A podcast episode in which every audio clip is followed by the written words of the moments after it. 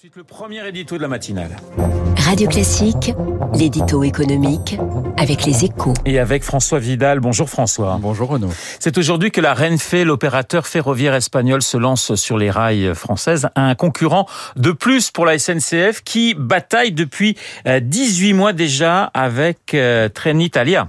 Oui, la, la SNCF n'est plus seule sur notre réseau ferré et c'est une très bonne chose, hein, car même si pour le moment la concurrence reste modeste, les TGV italiens et espagnols se limitant à quelques trajets sur l'arc méditerranéen et l'axe Paris-Lyon, les effets sont déjà sensibles. Hein. Plus de capacité, des prix en baisse, une offre enrichie.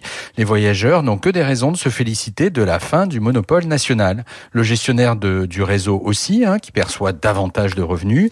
Quant à la planète, elle y trouve également son compte puisque les passagers des trains supplémentaires sont autant d'automobilistes en moins sur nos routes ou de clients pour les compagnies aériennes. François, tout de même, le TGV et la vache à lait de la SNCF, l'arrivée de la concurrence est forcément une, nouvelle, une mauvaise nouvelle pour elle ben Pour le moment, cela ne se voit pas dans les comptes. Hein. L'élargissement du marché provoqué par l'irruption des nouveaux venus compense les baisses des prix consenties par euh, l'opérateur historique.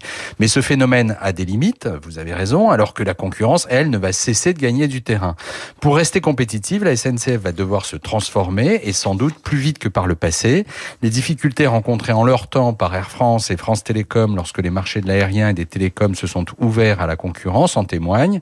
La bonne nouvelle, c'est que le groupe ferroviaire part lancé. Il peut s'appuyer sur la réforme de 2019 qui a supprimé le statut des cheminots pour les nouveaux salariés et aussi sur la promesse de l'État d'investir 100 milliards dans l'infrastructure d'ici à 2040.